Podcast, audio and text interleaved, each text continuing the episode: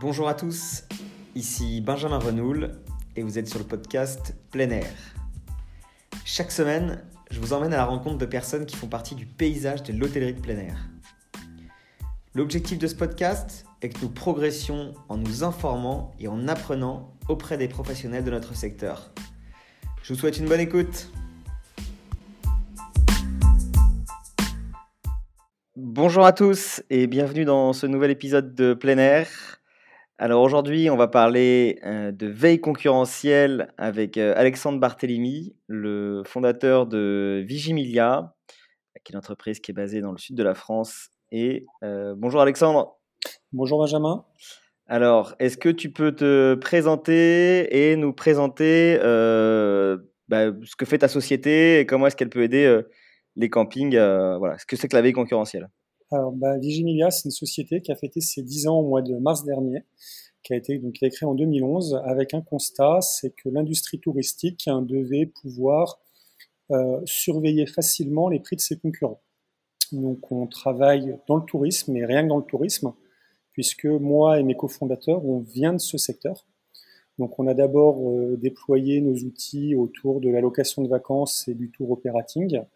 Et euh, nous avons sorti euh, une solution euh, destinée à l'hôtellerie de plein air en 2017, vraiment commercialisée en 2018, même si nous travaillons sur l'hôtellerie de plein air depuis 2013 avec certains de nos clients. Donc, voilà, donc 10 ans d'expérience, c'est que du tourisme, rien que du tourisme.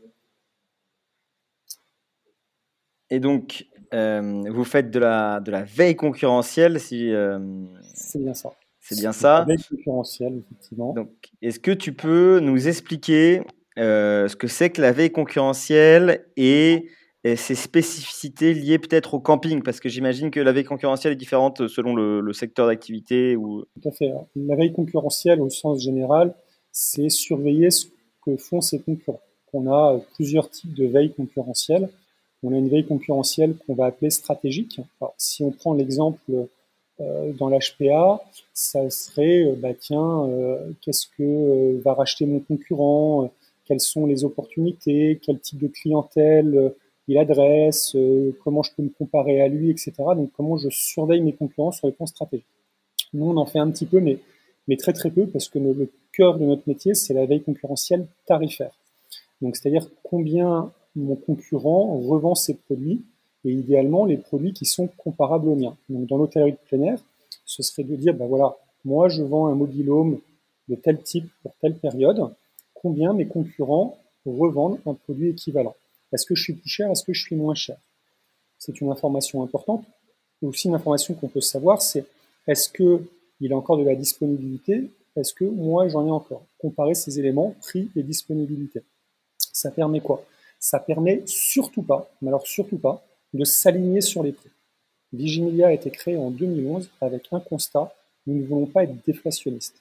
Donc si c'est pour dire au camping, tu es 3 euros plus cher que ton concurrent en descente 4, que le concurrent le lendemain il descend 5, que moi j'ai 6, moi j'arrête tout de suite personnellement chez Vigimilia parce que je refuse cette approche et toutes mes équipes et mes cofondateurs ont refusé cette approche qui fera que tout le monde y perdra.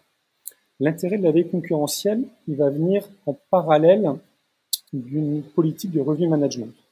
Euh, tu as fait un, podcast avec euh, Louise euh, de chez RM Camping qui t'a parlé de la veille concurrentielle et du revenu management. La veille concurrentielle est une brique du revenu management. Elle va permettre en amont pour un camping de comprendre pourquoi il se vend trop vite ou pourquoi il ne se vend pas assez vite. Potentiellement, c'est peut être une cause du, du rythme de vente. Sur ce constat, le revenu manager va prendre des décisions, augmenter les prix, diminuer les prix, multiplier les canaux, etc., etc., de vente. Et une fois qu'il aura pris sa décision, avant de la mettre en application, il va vérifier si elle est, du point de vue de sa concurrence, intéressante. Donc, pour donner un exemple très précis, euh, on va avoir un camping qui se vend trop vite. La vente trop vite, c'est un cas que, que Louise aime bien donner. C'est si au mois de mars, je suis complet pour mes semaines d'août, c'est qu'a priori, j'ai pas vendu assez cher. Donc si j'ai pas vendu assez cher, c'est que potentiellement j'aurais pu gagner plus. Mais jusqu'où je peux aller? Donc je vais regarder mes concurrents, euh, jusqu'où ils sont, et puis je vais peut-être mettre juste en dessous d'eux pour continuer à vendre, mais dégager plus de marge et ralentir mon rythme de vente. À l'inverse, je vois que je vends trop vite, donc je, décide à quelques jours de l'arrivée au camping de mes clients d'augmenter mes prix pour les, dernières euh, disponibilités qui vont me rester, puisqu'elles vont devenir rares. Euh, jusqu'à quand je peux les augmenter? Jusqu'à combien je peux les augmenter? Donc je vais déjà aller regarder par la veille concurrentielle si mes concurrents ont encore de la disponibilité. S'ils ont plus de disponibilité, la rareté faisant le prix, je peux augmenter plus mon tarif. Et si je l'augmente plus, jusqu'à où je peux l'augmenter? Et ça, la veille tarifaire permet de le dire pour rester dans un marché. Donc savoir et, se positionner dans un marché. Voilà, voilà ce que fait la veille concurrentielle dans les secteurs globaux et qui plus est si on fait des exemples sur l'HPA. Ok. Alors du coup, tu, parles beaucoup des, concurrents euh, d'un camping. Alors euh, le concurrent, il peut être de l'autre côté de la rue, mais il peut aussi être euh, dans une autre région. comment est-ce qu'on identifie ces concurrents? C'est le, le point sensible d'une veille concurrentielle et qui plus est dans l'HPA. Aujourd'hui, j'enfonce une porte ouverte si je dis que l'HPA a, une montée en gamme.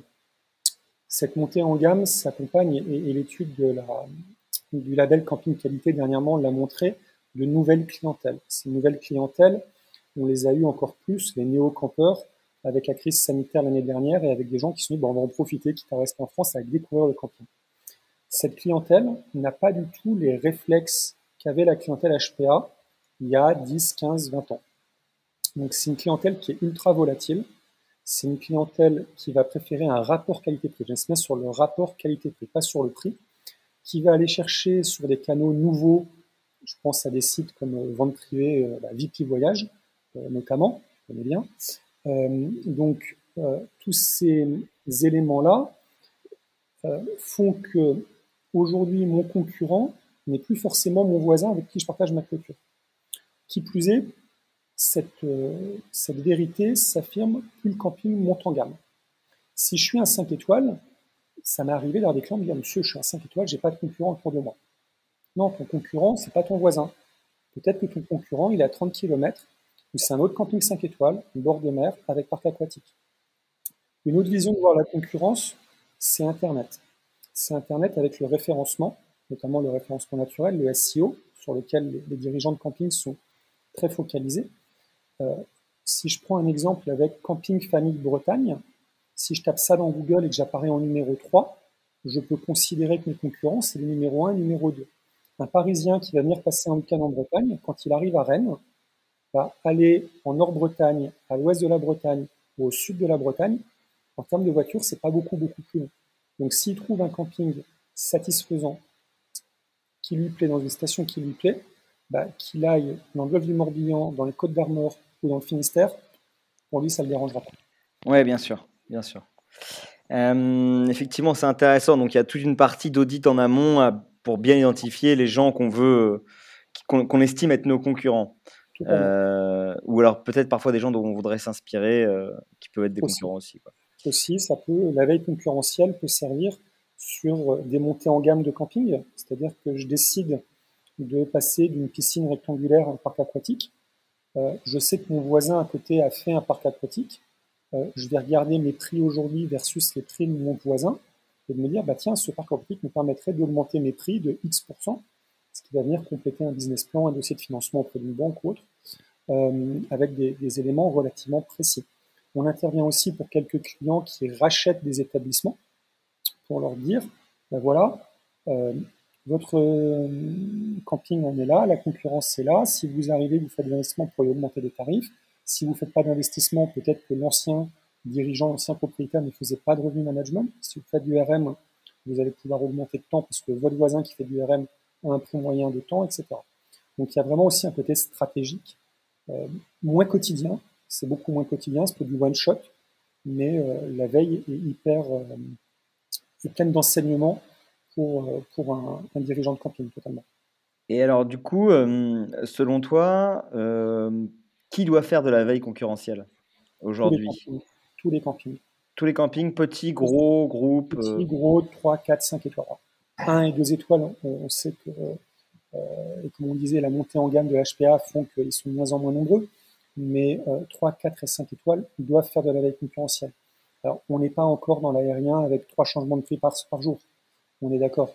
mais ils doivent le faire, c'est intéressant et c'est vraiment un gage de leur marge et de leur rentabilité. Un exemple très précis, c'est ce qu'on vit actuellement. Demain, les campings peuvent réouvrir. Pas quand est-ce qu'on diffusera, mais on est aujourd'hui le 18 mai, le jour où on enregistre. Donc les campings, la semaine dernière, ont réouvert. Même s'ils peuvent être un mais voilà, on sait que là, il y a une grosse demande qui va arriver et qui habituellement qui pouvait se concentrer de avril à septembre, va se concentrer plutôt, on va dire, de juin à septembre. Donc, on a perdu deux mois de commercialisation. Heureusement, c'est pas le cœur de la saison qui reste l'été. Mais ces deux mois, ils sont perdus. Il faut rattraper le chiffre d'affaires des deux mois. Et on sait qu'on va avoir une demande très élevée sur l'été parce que les pouvoirs publics conseillent de rester en France. Donc aujourd'hui, le yield management, quel que soit le camping, et la veille concurrentielle qui va avec, parce que je le répète, ces deux morceaux imbriqués ensemble, vont permettre d'augmenter les tarifs d'augmenter les tarifs. J'insiste bien dessus. La veille concurrentielle n'est pas un élément pour faire de la promotion. On n'est pas là pour faire de la promotion. Au contraire, on est là, on est des anti-promotions avec le management. Et potentiellement, un mobile home qu'on avait prévu de vendre, je ne sais pas, 1000 euros la semaine, on va peut-être le vendre 1200 euros la semaine. La demande est là. Pourquoi se priver? Pourquoi se priver? Alors, certains campings vont me dire, ça m'est arrivé sur des présentations d'avoir des dirigeants de camping, chez l'entreprise, où il y a moi, je suis comme vous, je suis entreprise. Ce qui m'intéresse, c'est avoir à la fin de l'année, quand mon comptable me sort mon bilan, le chiffre le plus élevé. Il m'a répondu non. Bon, pourquoi pas hein, C'est une conception, c'est pas la mienne forcément. Et je pense que dans la crise que nous venons de vivre, il faut aller chercher chaque euro qu'on peut trouver. Oui, alors après, il faut évidemment que le camping, moi je peux comprendre le camping, il faut qu'il respecte sa promesse, c'est-à-dire que 1200 euh, euros, si ça ne vaut pas 1200 euros, évidemment, euh, à mon avis, il faut, il faut quand même euh, avoir le bon prix. quoi. C'est toujours, toujours ce qui est compliqué avec le pricing. Quoi. Il faut avoir le bon tarif. On est totalement d'accord. Mais c'est effectivement par rapport à la veille concurrentielle, ce qui va se comparer à des campings a priori équivalents. Si lui voit qu'il vend 1000, mais que son concurrent a vendu 1200, et que potentiellement, on peut faire des études et rentrer dans les détails, mais son concurrent était à 1000 en même temps que lui. Il est monté à 1100. Très bien. 15 jours plus tard, il est monté à 1200. Donc, a priori qu'à 1100, il a vendu. Donc il continue à vendre à 1200. Et moi, je reste à 1000. Il y a une demande qui est prête à partir à 1200. Et c'est là où on va avoir de l'intérêt. Est-ce qu'on va regarder les rythmes de vente versus l'accélération du prix? Et la veille va avoir un intérêt a posteriori. C'est-à-dire que nous, Vigimilia, on archive nos tarifs. Aujourd'hui, sur tous nos périmètres confondus, on relève à peu près 200 millions de prix par jour. Pas que sur l'HPA, je vous rassure. Hein. Sur tous les périmètres qu'on utilise. Sur l'HPA, on est à peu près à 1 million de prix par jour quand on intègre tous nos, canaux étrangers, français, distribution, etc. On les archive, ces prix. Et on peut les exporter des années précédentes. Et donc, quand je vais préparer mon pricing, là, à la fin de l'été 2021, mon pricing pour 2022, je vais regarder comment a réagi mes concurrents je fais du très générique parce que 2021-2020 ont été impactés par la coronavirus. Bien sûr, on va se dire que c'est des années normales. Voilà, mais si c'était des années normales, on aurait vu, tiens, il a commencé par un early booking, il a stabilisé ses prix. Ah, il a cassé ses tarifs en dernière minute, ça veut dire qu'il n'avait pas tout vendu. Ok. Ah, il est resté flat toute l'année, il n'a pas bougé ses tarifs. Bien, pourquoi pas. Mais a priori, il aurait pu gagner plus. Ah, il est parti très très haut et il a chuté. Mauvais pricing. Et donc, en imaginant les prix de ses concurrents, on peut imaginer sa propre stratégie tarifaire pour l'année suivante. Ok. Et du coup, euh, donc pour reprendre l'exemple d'un camping euh, qui euh, qui qui n'a pas l'habitude de faire la veille concurrentielle, qui demain décide de s'y mettre, comment comment est-ce qu'on fait de la veille concurrentielle Est-ce qu'il y a des périodes pour le faire Combien ça coûte de faire de la veille concurrentielle Voilà, dis-nous un peu tout. Comme je disais, la veille concurrentielle, c'est une brique du review management. Donc on ne peut pas faire de la veille concurrentielle sans faire de review management à côté. Donc il faut que ce soit un camping, déjà le, postulat de base, qui fasse du review management et du vrai review management. Pas de faire une promotion, il doit mouiller de temps en temps. Donc, soit il a des compétences en interne, soit il se fait accompagner par euh, des cabinets spécialisés, ou il a investi dans des solutions euh, automatisées.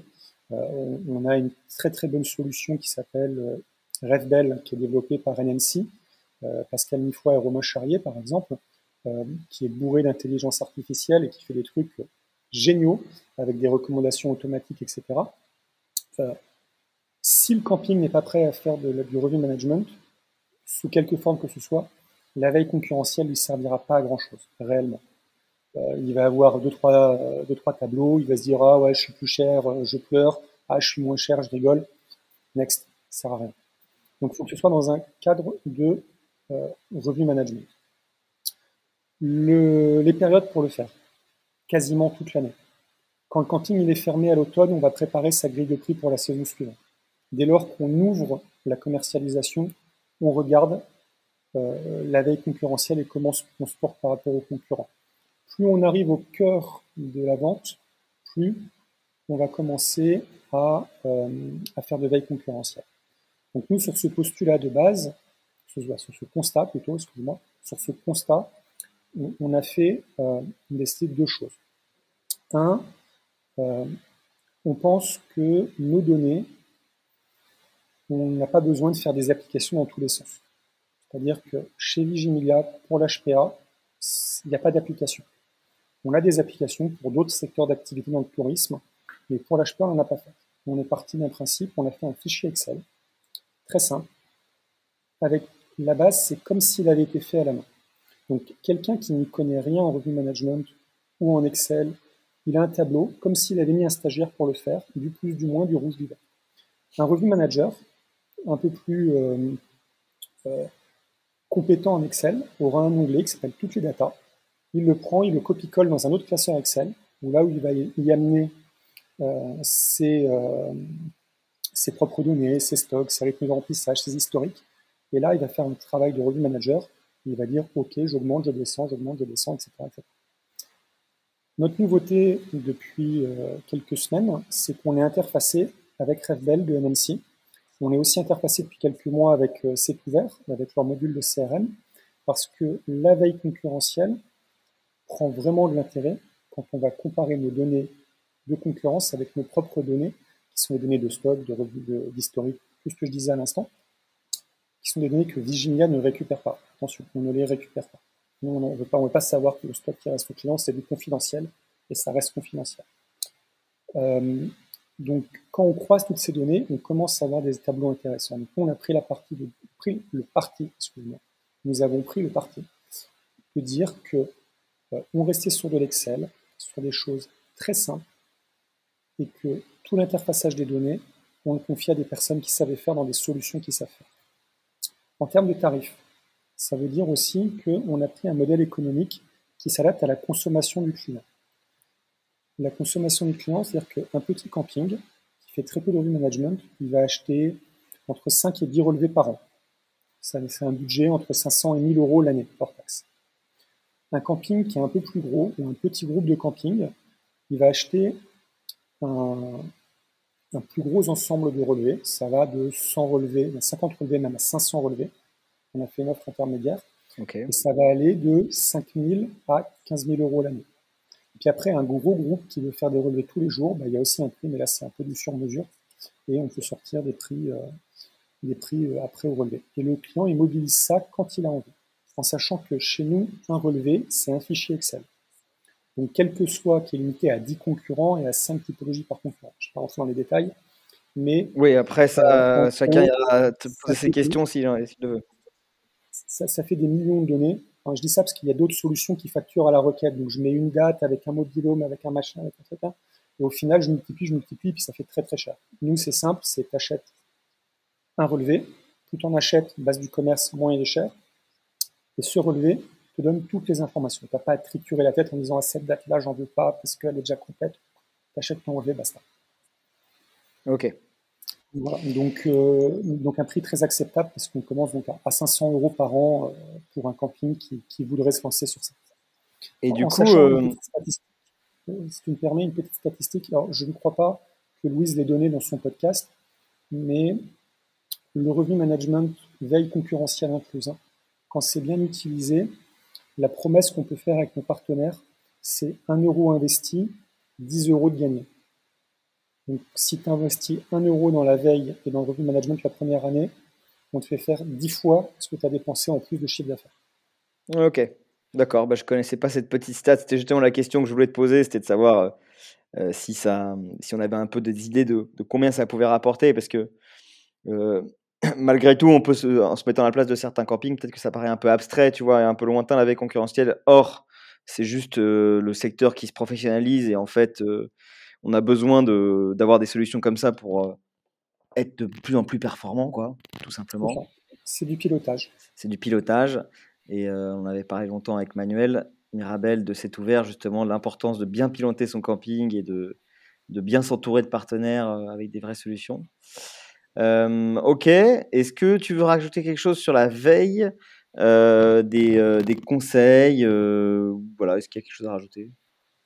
Non, pas plus que ça. Il faut, vraiment y réfléchir. La, crise sanitaire et, les deux saisons 2020 qu'on a passées, 2021 qu'on s'apprête à passer, euh, font bouger les lignes.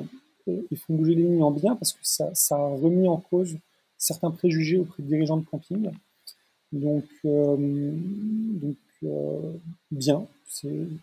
Bien, euh, je, reste aux côtés de mes clients, hein, ceux qui ont fait moins 25% de chiffre d'affaires, entre moins 25 et moins 30%, c'est quand même ça prix, mais au moins ça fait, ça fait bouger certaines mentalités, donc, on ne peut que s'en féliciter, et, et, je pense que ça va vraiment changer les façons de faire dans l'HPA pour les 5 à 10 prochaines années, parce que ce pilotage, on le retrouve euh, sur les prix, sur, euh, on va le retrouver sur plein d'autres endroits. Sur les avis, sur le référencement, sur, l'expérience client. Euh, on va trouver des innovations. On a eu la chance de nous remettre un, set d'or en 2018.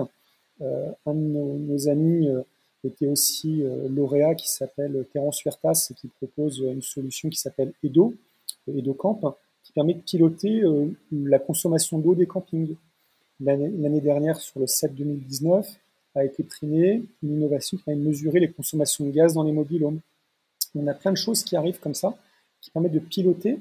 Et, c'est ces petits euros qu'on va aller chercher, mais sur un parc de 300, 400 locatifs, si on arrive à gagner ne serait-ce que 100 euros sur la saison, euh, sur une lampe mal éteinte, sur une bouteille de gaz euh, qu'on va, qu'on va aller jusqu'au bout et qu'on ne va pas la changer en priorité euh, pour être sûr que euh, le client n'ait pas de chute, et donc on va, la, on va la changer à la moitié, des choses comme ça, bah, 100 euros sur une saison, sur 400 mobilhomes, ça commence à faire de l'argent. Ça, c'est du pilotage, et la technologie nous permet de le faire. Ok. Donc, tu as un petit peu anticipé euh, ma dernière question sur l'évolution du camping d'ici les 5-10 prochaines années. Mais donc, ouais, on a bien noté que le pilotage et. Le pilotage, la techno. Alors, je, suis un fan de techno. ouais. Je, euh, je suis assez investi dans des associations euh, locales euh, dans le sud de la France autour de, des innovations, de la technologie, tout ce qui est objets connectés et autres. Ça va vraiment être une révolution dans le camping, dans l'HPA. On, commence à le voir, hein, les mobilhomes connectés. J'ai vu dernièrement un article sur la fibre dans le mobilhome. On parle de, FTTH en local, la Fiber to the Home, et là c'était la FTTMH, la Fiber to the Mobilhome. pourquoi pas? On va y arriver. Euh, c'est vraiment l'avenir et toute cette technologie, plus plein d'autres technologies, vont nous permettre d'avoir des objets connectés dans les modules. On parlait des douches connectées, des consommations de gaz connectées.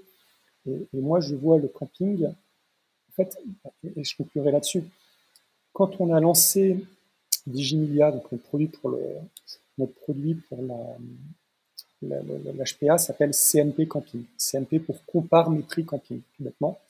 Euh, quand on a lancé CMP, les hôtels étaient arrivés, les hôtels classiques euh, en dur, étaient arrivés à cette maturité en termes de revenu management, et les campings y arrivaient gentiment. on s'est dit, vous verrez, dans 5 ans, tout le monde fera du revenu management. C'était en 2018, on, est en 2021, on est plus de 3 ans après, et ça commence à arriver, et quasiment tous les groupes, qu'ils soient petits ou jusqu'à 5 à 10 campings font du revenu management aujourd'hui et, ça va aller deux fois plus vite que dans les hôtels. Ouais, on peut légitimement penser que d'ici deux ans, euh, il y a beaucoup, enfin la majorité, la grande grande majorité des campings feront du revenu management. Ouais. Font du revenu management, mais ils se sont modernisés sur plein de choses. On parlait des avis il y a quelques années quand nos collègues euh, éditeurs de logiciels euh, et de solutions pour les avis se sont lancés. Ils n'avaient pas grand monde. Aujourd'hui, tous les campings suivent les avis. Les mobilhomes connectés, c'est le début. Ça va y arriver tout le monde aura des mobilhomes connectés dans 5-10 ans. Et, j'espère que ce sera le cas. Et je ne parle pas de faire un camping Big Brother avec des caméras qui analysent les images pour savoir qui est Non, non bien sûr. Même si ça existe, hein, on a des prestataires qui le font, reconnaissance de plaque d'immatriculation ouvrir les barrières, etc. c'est génial, c'est l'avenir. donc on ne veut pas une, une, ville futuriste, on veut rester en vacances, on veut être détendu. non, non, mais c'est de la digitalisation totalement. La digitalisation au service, euh, au service des clients et, euh, et au service du, camping, pour gagner du temps et, euh, acquérir de la sérénité, etc. Quoi. Donc, On l'a vu, on pourra terminer là-dessus, sur les solutions de... ils n'aiment pas qu'on dise conciergerie, les solutions mobiles de relations clients. On en a deux dans le camping. On a Julien avec euh, Camp et on a Mathieu avec euh, Tipeee. Il y a, alors, je rajoute une, il y a Pocket Camp aussi avec Franck. Pocket Camp, je ne connais pas encore Franck, mais euh, je connais les deux autres. Euh, Julien est marseillais comme moi, donc c'est un ami, et, euh, et Mathieu, euh, Mathieu, je connais depuis très longtemps, parce que comme je chante tourisme depuis plus de 15 ans, on voit beaucoup de gens qui ont d'ailleurs une évolution, c'est qu'on voit beaucoup de gens des secteurs autres que l'HPA, tour operating, hôtellerie, euh, résidence de vacances qui arrivent dans l'HPA, parce que les autres secteurs souffrent, l'HPA est plutôt en accélération, et donc ils arrivent dans l'HPA.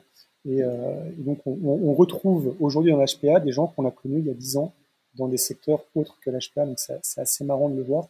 Donc pour en revenir à ça, bah, euh, solutions de dématérialisation de la relation client, bah, c'est juste génial parce que le client il est autonome, il peut prendre rendez-vous pour euh, faire son, euh, son état des lieux de sortie, euh, ça évite de submerger l'accueil, c'est faire des économies au camping.